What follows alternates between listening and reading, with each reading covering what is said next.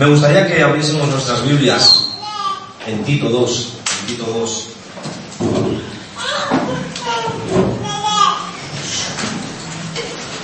Gracias hermanos por el recibimiento que estamos y el trato que estamos teniendo por parte de ustedes. Estamos asombrados de la gracia de Dios actuando en sus vidas. Decirles que les amamos. Aunque no le conozcamos por el roce, pero entendemos por la fe estamos unidos por la sangre del Cordero. La calidad de nuestra amistad y nuestra hermandad depende de la calidad de lo que nos une. Si nos uniera al fútbol o algún tipo de hobby, nuestra relación, nuestra unión sería muy artificial y se rompería con nada. Pero como la calidad de lo que nos une es la sangre eterna del Cordero, nuestra unión es verdadera, no es superficial. Si es verdadera, no se romperá. Amén. En el libro de Tito, en la carta de Tito del apóstol Pablo, Tito 2, Tito 2, versículo del 11 al 13,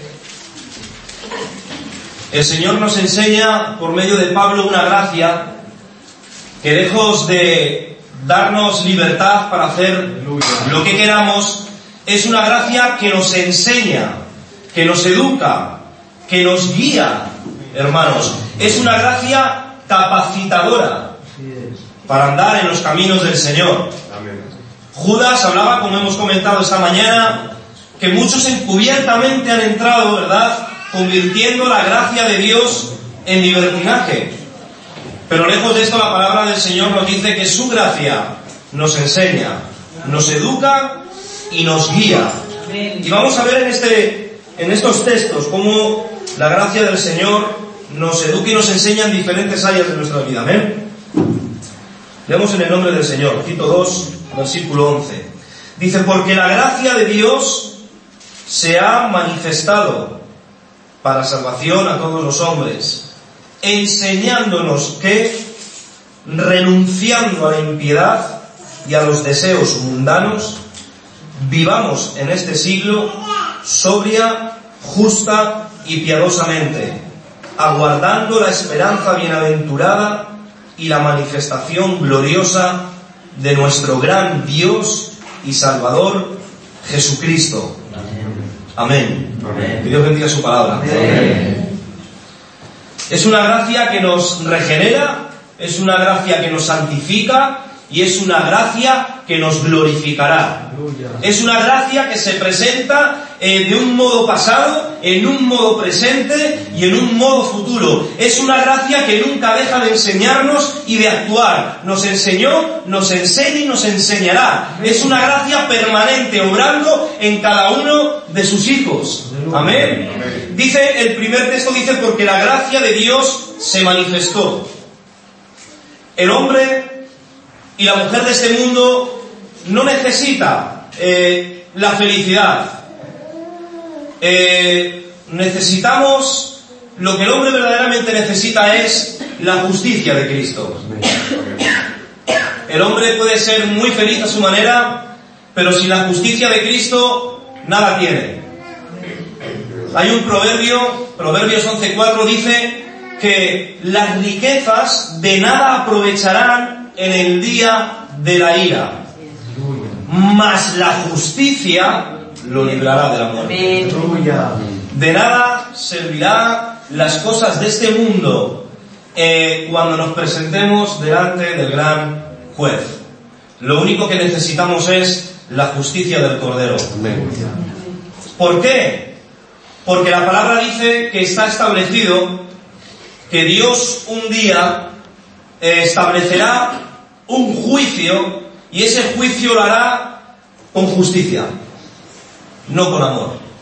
Está establecido que ese día Dios establecerá un juicio no con su amor, sino con justicia.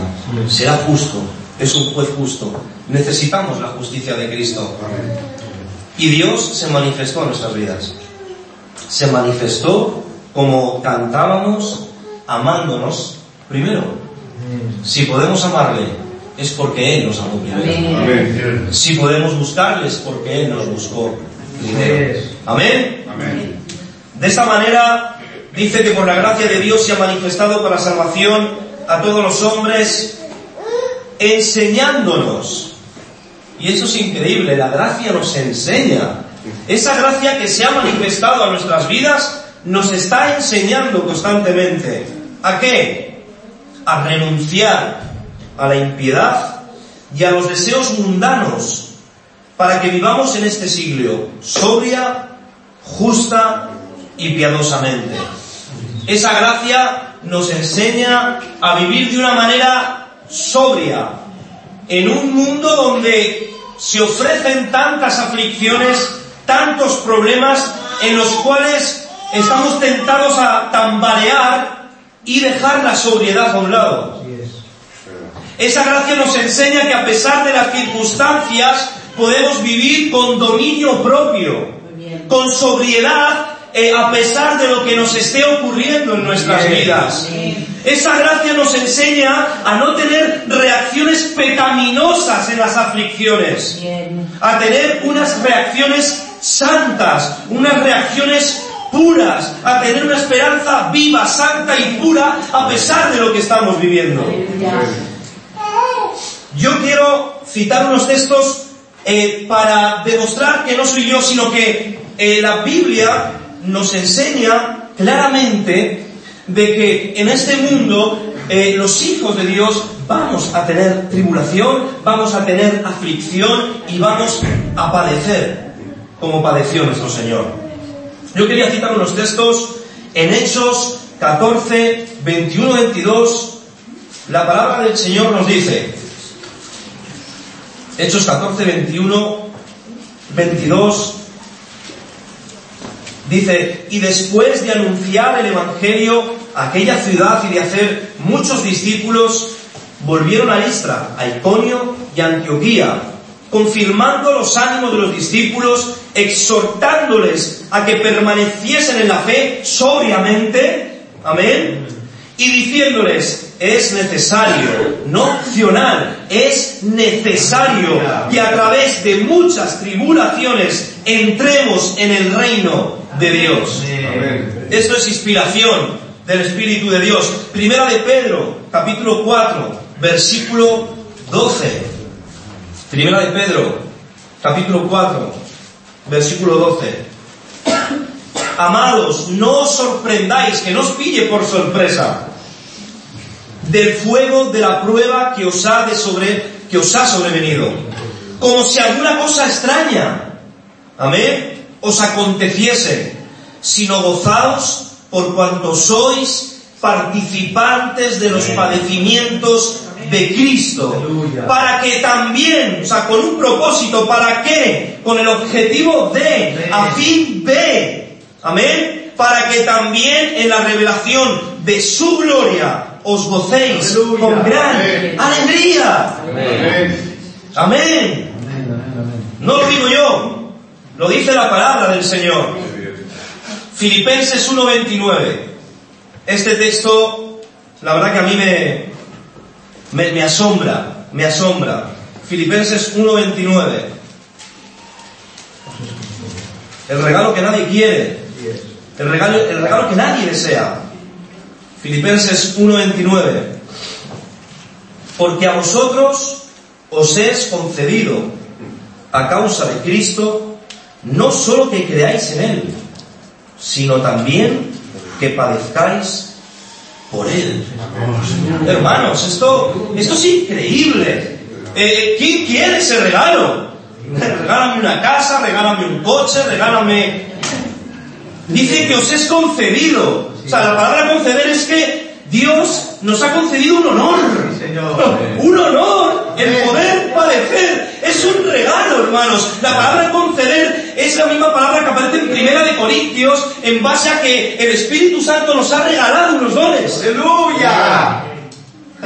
Dios te ha regalado un don, que es el padecer por Cristo. ¿Quién puede agradecer y decir, Señor, gracias por este regalo tan maravilloso? Hermano, eh, Dios, aquel que decreta los fines, también decreta los medios para alcanzar dichos fines. La palabra de Dios dice que eh, Él decretó que Jesucristo tenía que ir a la cruz. Es un plan de Dios. Pero también decretó los medios para, para ejecutar ese plan desde antes de la fundación del mundo. Dicen los santos profetas que profetizaron los sufrimientos de Cristo, pero también profetizaron las glorias que venían tras esos sufrimientos. Romanos 8:17. Romanos 8:17. Cito textos porque quiero plasmar que lo que hablo esté corroborado, corroborado por la escritura, perdón. Romanos 8:17.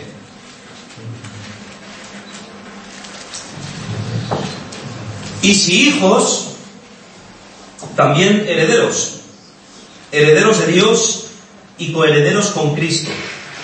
Si es que, si es que, ese sí es un condicional, es un condicional. Si es que padecemos juntamente con Él, ¿para qué? Para que juntamente con Él seamos glorificados.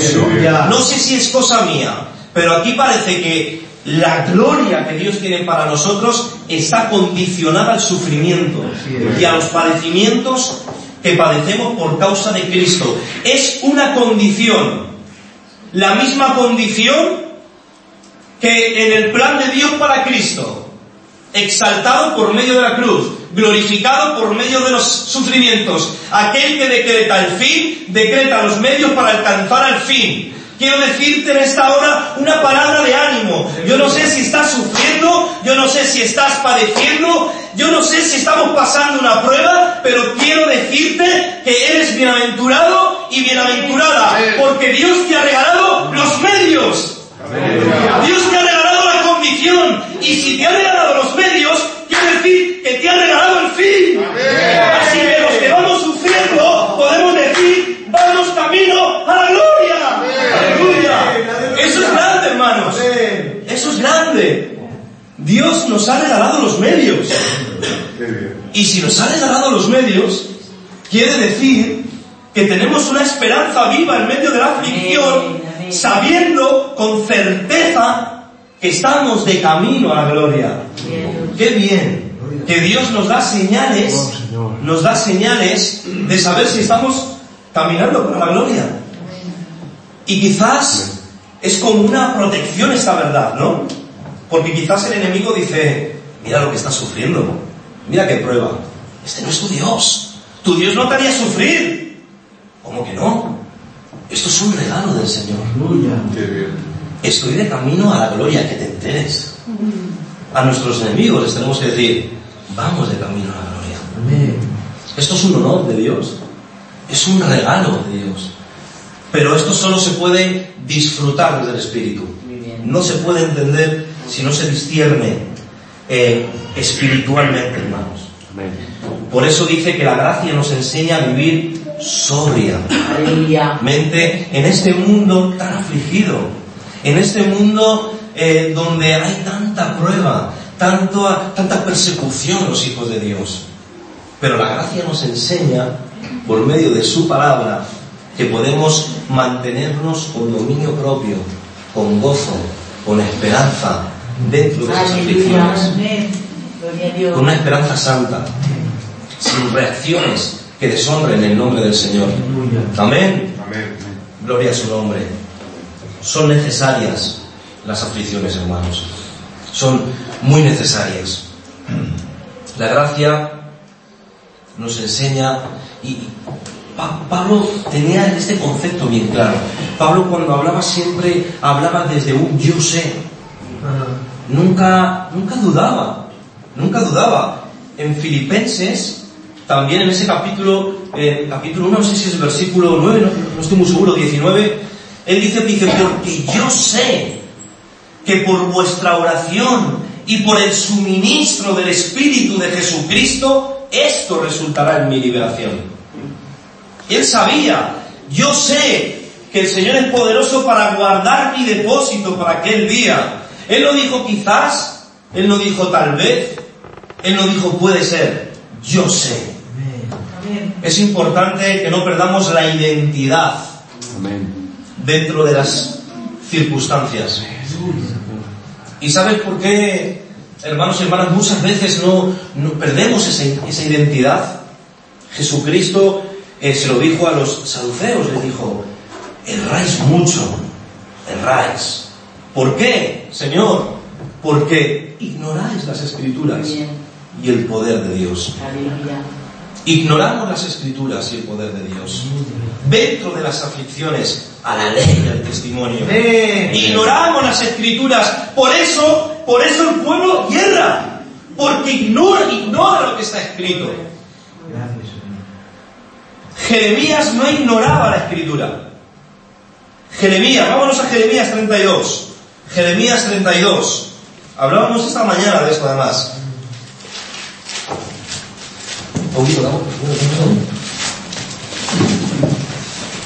Jeremías.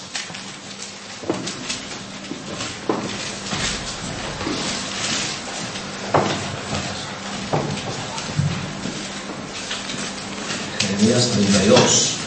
La compra de la, heredad de Jeremías. Y le dice que viene un familiar y dice que compre una heredad, una porción de la tierra.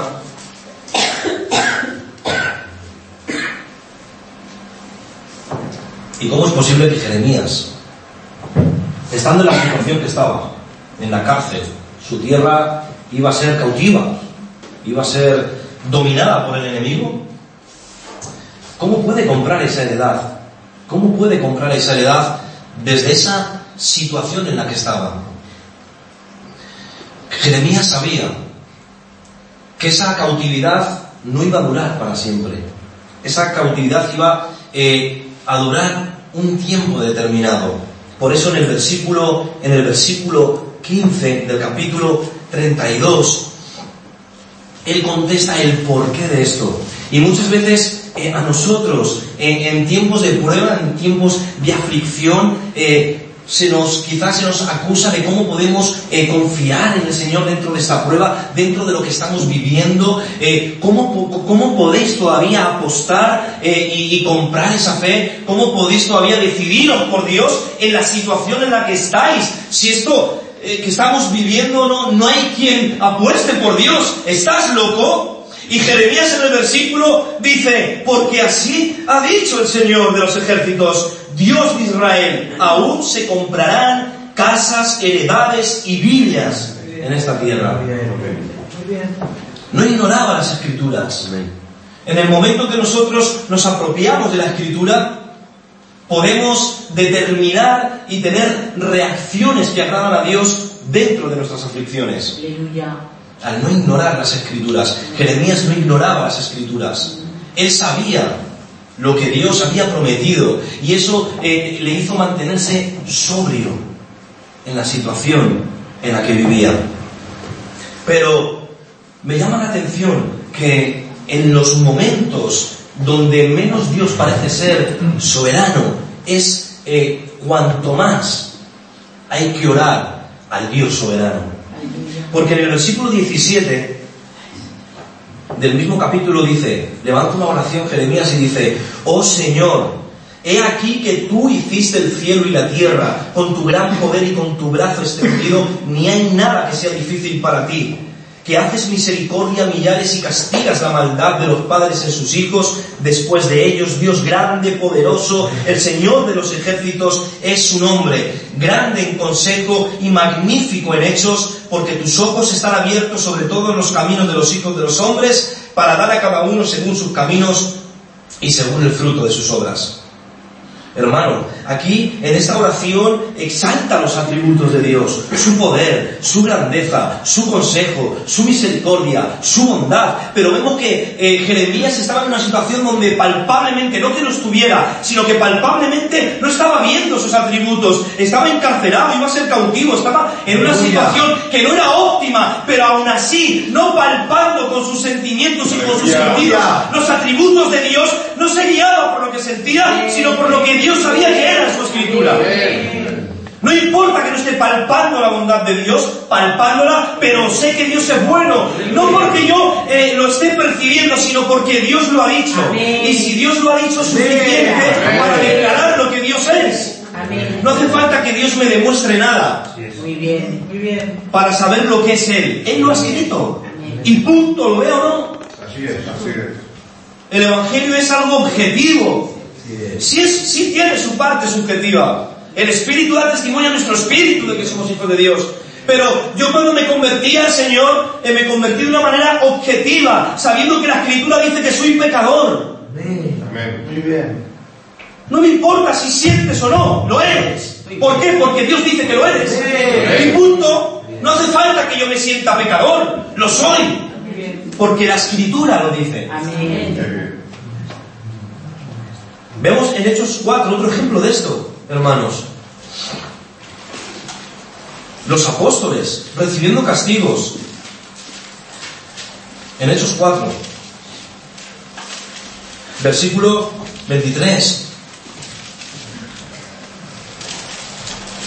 Dice, y puestos en libertad, vinieron a los suyos. Qué importante es, ¿verdad? Que los hermanos, cuando estemos en aflicciones, eh, vengamos a los nuestros. Bien. Que yo creo que es la verdadera familia. Vinieron a los suyos, no a otros. No a otros, a los suyos. Y contaron todo lo que los principales sacerdotes y los ancianos les habían dicho. Y ellos, y ellos, habiéndolo oído, alzaron unánimes la voz a Dios y dijeron, Soberano Señor, tú eres el Dios que hiciste el cielo y la tierra, el mar y todo lo que en ellos hay. Que por boca de David, tu siervo, dijiste, ¿por qué se amontinan las gentes y los pueblos piensan cosas vanas? Se reunieron los reyes de la tierra y los, y los príncipes se juntaron en uno contra el Señor y contra su Cristo. Porque verdaderamente se unieron en esta ciudad contra tu santo Hijo Jesús, a quien ungiste, Herodes y Poncio Pilato con los gentiles y el pueblo de Israel, para hacer cuanto tu mano y tu consejo habían antes determinado que sucediera. Y ahora, Señor, mira sus amenazas y concede a tus siervos que todo, que con todo de nuevo hablen tu palabra, mientras extiendes tu mano para que se hagan sanidades y señales y prodigios mediante el nombre de tu Hijo, Santo Hijo Jesús. Aleluya. Fíjense la oración de, de estos siervos de Dios. Señor, no, no, no oran al Señor, toca sus corazones, ábrenos puertas para salir de aquí, eh, mueve los hilos para que tengan una opinión benévola en cuanto a nosotros.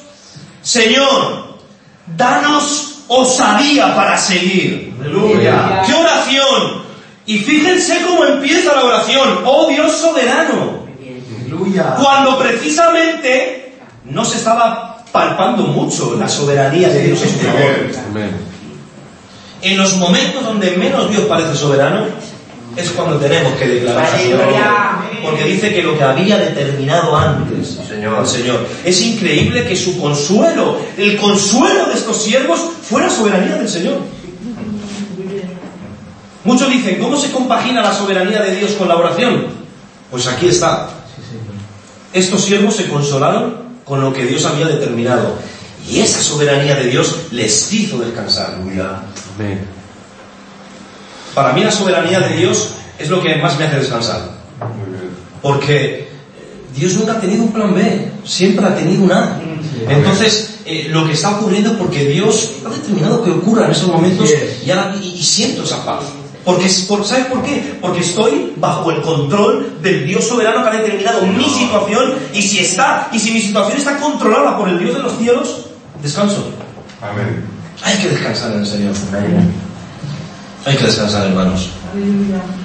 Dios nos ha concedido todas estas cosas para que vivamos reposadamente, sobriamente, en este mundo caído, en este sistema que está creado sin Dios y en contra de Dios, hermanos. Como decíamos ayer en la reunión, lo que vale es la opinión de Él, hermanos.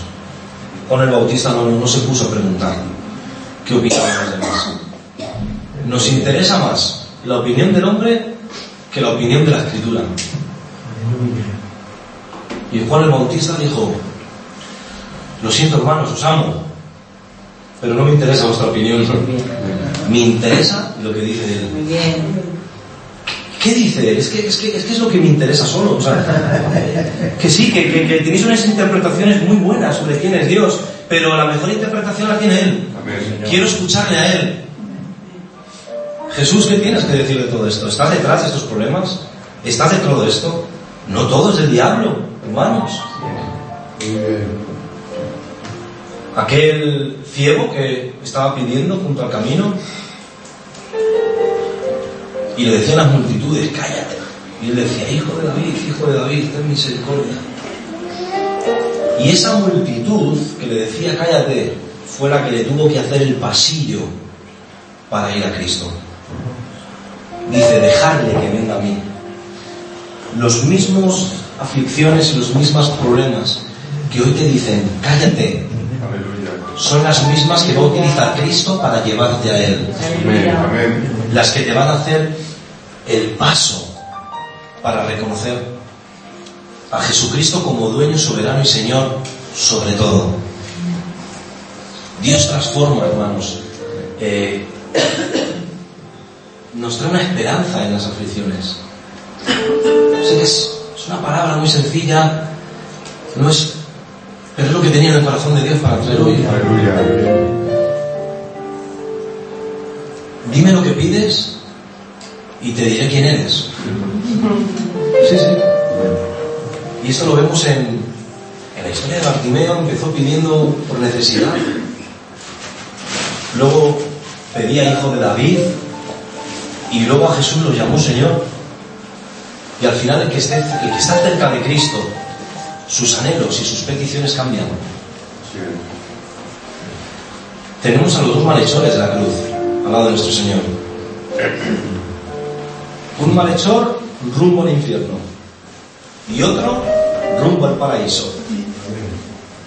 El malhechor que se iba al infierno pidiendo cosas terrenales. Si eres tú, bájate, sálvate a ti y a nosotros. Interés propio. Infierno. Sin embargo, el que estaba de rumbo al paraíso, acuérdate de mí cuando vengas en tu reino. Peticiones terrenales, peticiones espirituales. Si vas rumbo al paraíso, tus peticiones van a ser espirituales, más que terrenales. La condición de lo que somos, lo que pedimos, eh, se va a ver quiénes somos. ¿Cuál es tu anhelo principal? ¿Lo de esta tierra? ¿O lo de ahí arriba con nuestro Señor? Dios transforma. Amén. Dios hace que tengamos anhelos santos, que tengamos anhelos puros.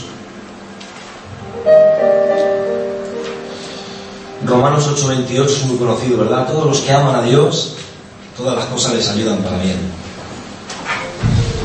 Pero bajo mi punto de vista yo creo que este texto se ha superficializado mucho. No se ha tocado en... Y yo tampoco tengo la capacidad para profundizar, pero tengo un punto de vista sobre este texto. Y es meditando en el Señor, Señor, todos los que aman a Dios, ya empieza por todos los que aman, no todos los que creen. Todos los que aman a Dios, porque yo puedo creer en alguien. Yo puedo creer que un presidente del gobierno, que en día es un poco complicado, pueda tener las herramientas necesarias para cubrir las necesidades de una nación, de un pueblo. Puedo creer que él tiene las herramientas, pero de ahí amarlo Muy bien. es muy diferente. Ahora bien, todos los que aman a Dios, todas las cosas que ocurren nos ayudan a bien. Pero yo le decía al Señor, pero el bien, ese bien, ¿qué, qué, qué- qué tipo de bien?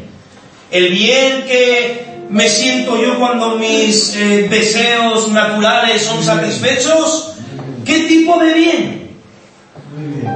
¿O el bien desde la perspectiva que tiene Dios para ti?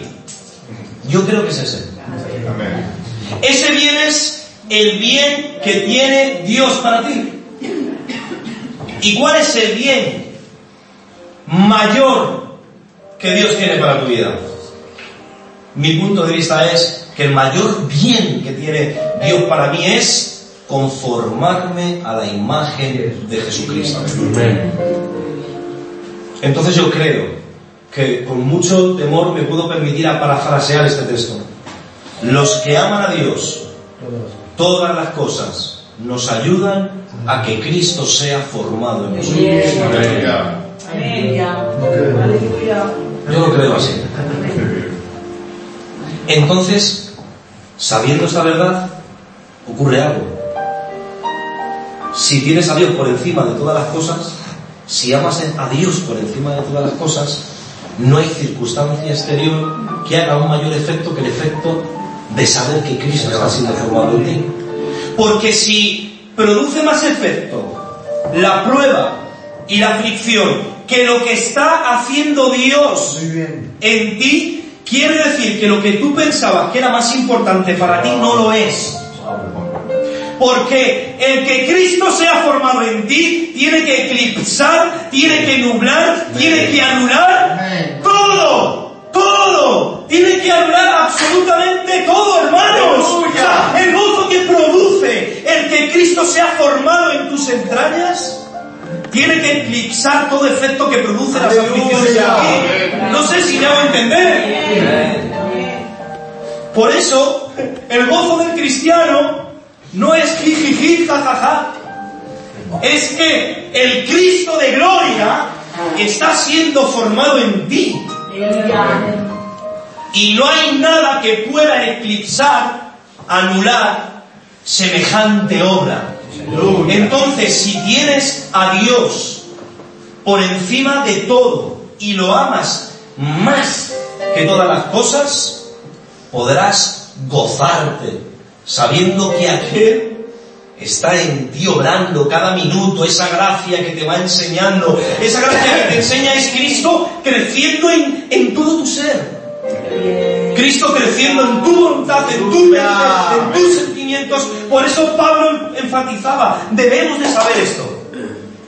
Debemos de saberlo y tenerlo aquí, para que esto pueda ser dirigido por, por, por, por la verdad de Dios. Por eso Pablo oraba a los colosenses y decía, mi oración es que os llenéis del conocimiento de su voluntad. Pero Pablo, ¿para qué? Para que sepáis, para que sepáis cómo es, para andar digno del Señor, preparados en toda buena obra, agradándole en todo. Pero si no sabéis cómo vas a aplicar, no podemos aplicar lo que no sabemos. Debemos de saber estas verdades. Pero debemos de saberlas aquí primero, en nuestra mente, para pasar a considerarlas y después de considerarlas, pasar a aplicarlas. Que no se quede aquí, hermanos. El propósito de que venga aquí es para que tú puedas obrar con una intención correcta, con una intención santa. Debemos de saber, es importante, saber las verdades que Dios ha revelado para su pueblo. No podemos aplicar si no sabemos, hermanos. Debemos de saber estas cosas. Pablo decía en Romanos 6, sabiendo que habéis sido muertos al pecado. No sé cómo los que eh, pasan de la gracia al libertinaje, no sé si habrán leído Romanos 6. Porque Romanos 6 es tan contundente. Hemos sido libertados del pecado. ¿Y qué tiene que ver eso con las aflicciones? Que hemos sido libertados de tener reacciones pecaminosas en las aflicciones. Tenemos dominio sobre el pecado, yo lo creo. Hijitos, estas cosas os escribo para que no pequéis. Que no es la norma, pero bueno, si lo hacéis, abogado tenéis. Libertados del pecado, éramos esclavos del pecado. Y hablando con un hermano ayer, disculpen, se presentan muchas analogías en la palabra del Señor para hacernos entender ciertas cosas. El Espíritu Santo, cuando nos quiere revelar algo, lo hace en base a algo que ya está creado para que podamos entender. Explico. El Espíritu Santo para eh, revelarnos la paternidad de Dios lo hace en base a una paternidad que está creada para que nosotros podamos entender cómo es el Padre. Vemos cómo es un Padre terrenal y nos hacemos una idea de cómo es un Padre espiritual. Vemos cómo es un amigo terrenal y nos hacemos una idea de cómo es nuestro amigo espiritual. Ahora bien, hasta aquí todo bien. La gente te presenta estas ilustraciones. Dios se presenta como Padre. ¿Ves por qué? ¿Ves tú como padre con tus hijos no quieres nada malo? Por cuanto más el Padre Celestial. Hacen una ilustración, una analogía perfecta. Padre, Padre. Perfecto. Hasta ahí correcto, muy bien. Jesucristo se presenta como tu amigo, amén. ¿Ves tu mejor amigo? Sí, pues así es Jesucristo más. Muy bien, analogías perfectas, no hay, no hay medias tintas. Cristo es tu amigo, tú tienes un amigo terrenal, para que entiendas. Ahora bien, ¿nos vamos a las analogías de que éramos esclavos del pecado? Uy, medio esclavos. Ahí no interesa. La analogía del padre sí. La analogía del amigo 100% completa, igual. Ahora bien, erais esclavos del pecado. Ahora bien, el Espíritu Santo me lleva a pensar cómo era un esclavo. Para hacerme una idea de cómo era un esclavo espiritual. Ahora bien, yo veo que a un esclavo tampoco se le pide mucho permiso para ser libertado.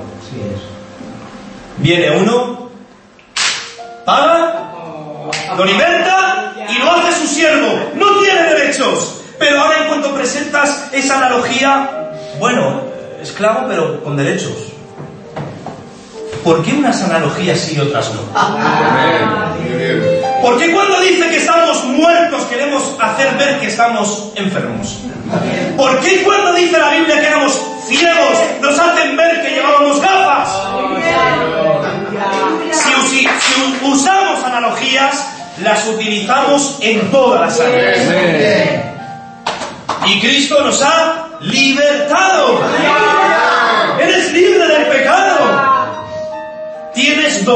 Dominio sobre el poder del pecado. Es posible. Es posible no pecar. Hay poder en la cruz. Si no hay poder para vivir una vida sin pecado, ¿qué ha hecho Cristo en la cruz? Seríamos impíos, hermanos. Tiene que haber una diferencia. Escogidos para ser santos, Señor. Hermanos, este es el poder de la cruz. Y nos ha hecho esclavos de Él. No tenemos derechos. No tenemos derechos. No, no, hermano, no. Así es. Por pura gracia. A un esclavo no se le pide permiso. En absoluto, hermanos. Qué esperanza nos bendiga, ¿eh? Amén. Libertados del pecado. ¿Saben? Un día en mi trabajo llevaba, llevaba años parado. Y la verdad que pasamos una situación muy mala, económicamente, muy mala, muy mala. Nunca perdimos el gozo, cada día, cada noche, cada vez que nos sentábamos en la mesa. Gracias por este huevo frito, Señor. Honra y gloria a tu nombre. Y empecé a trabajar. Me llamaron para trabajar después de tres años y medio. Y un día, un hermano que hace un año que no sabía de él, estaba almorzando en el trabajo y me escribe un salmo, no sé si, no me acuerdo del salmo que era, eh, donde eh, yo estaba preocupado además en esos momentos. Estaba con, dudas. Y estaba diciendo, Señor, ahora que tengo este trabajo, consérvamelo. Consérvamelo que estoy empezando a ver la luz. Por favor, Señor. Y me mandan un mensaje un hermano y me dice, no tendré por siempre caído al justo. No tendré por siempre caído al justo. Y me entró unas ganas de llorar que me tuve que ir al vestuario corriendo a llorar como un niño pequeño. Pero lo más fuerte, hermanos, es que ¿saben por qué lloraba? No lloraba por el hecho de que Dios, que sí, me proveyó un trabajo, lo que me inundó una presencia del Espíritu de Dios que quedé asombrado. Y cuando veía la palabra justo, dije, que yo soy justo. Y empecé a llorar, asombrado, de decir, ¿cómo este Dios me puede declarar justo a mí? A mí. Y me tiré llorando dos horas. del camino a casa algo llorando, asombrado y dirás, pero bueno hermano, si eso ya lo sabemos. Pero yo creo que el que lee la palabra todos los días y no se asombra tiene un problema. Muy bien. Si lees la Biblia diario, cada día te tienes que asombrar de que un Dios así nos haya declarado justos. Dios es justo en Cristo, hermanos. Oh, Señor. Y eso es muy grande. Amén. Eso es muy grande, hermano. Dice la palabra de Dios que mirando como a cara descubierta, como por un espejo, somos transformados a la imagen del Señor. Míralo a Él. Míralo.